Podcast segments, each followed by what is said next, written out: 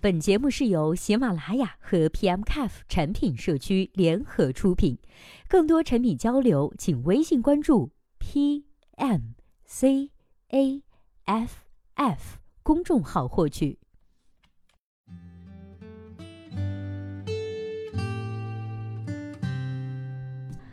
Hello，大家好，欢迎收听本期的节目。今天呢，要和大家来分享的文章题目叫做《微信可查看不常联系的好友的功能实验的出发点是什么》。微信呢，悄悄上线了可查看不常联系的好友功能，又在近期的版本中取消了这一功能。这次的实验的出发点到底是什么呢？今天给我们带来回答这位作者的名字叫做阿瑟尔吴。那接下来时间，我们一起来听一下他是怎么说的吧。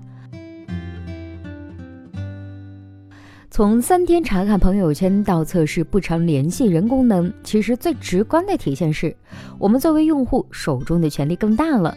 从微信后续的一系列动作看一看、搜一搜，都可以看出来，微信正在基于千人千面的算法，依托于社交关系的精准数据做很多的事情。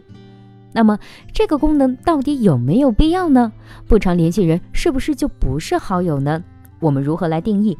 那我们如何真正定义好友呢？如果你真的测试过这个功能啊，你就会发现，也许他给你拎出来的这些联系人的列表里，包括了你的父母亲戚、前同事、几年不联系的同学等等等等。这些人呢，我们确实是不联系，但是你根本不会去删除他们。微信又不傻，但是微信的产品经理仍然去这么做了这个功能，到底是为什么呢？我个人的理解是，随着大多数人步入社会工作，认识的人是越来越多，各种不同领域的人都存在于你的联系人列表中。但是，绝大部分普通用户是没有能力驾驭如此繁杂的社交圈的。过多的好友、过泛的关系链、生活混杂的朋友圈，都在拖垮微信作为熟人社交这款产品的定位。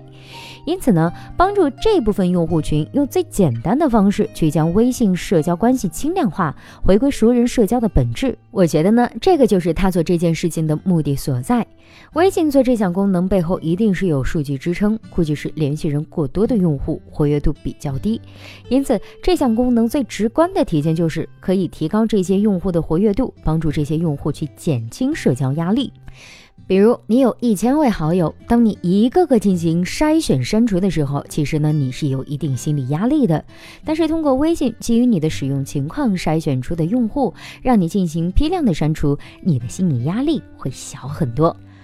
好了，以上就是本期节目的全部内容。希望本期节目能够对您有所帮助。如果对待这个问题呢，您还有自己独特的见解，或者是想发表的意见，欢迎登录 PMCAF 产品经理社区，我们期待您的精彩回答。那我们下期再见啦，拜拜。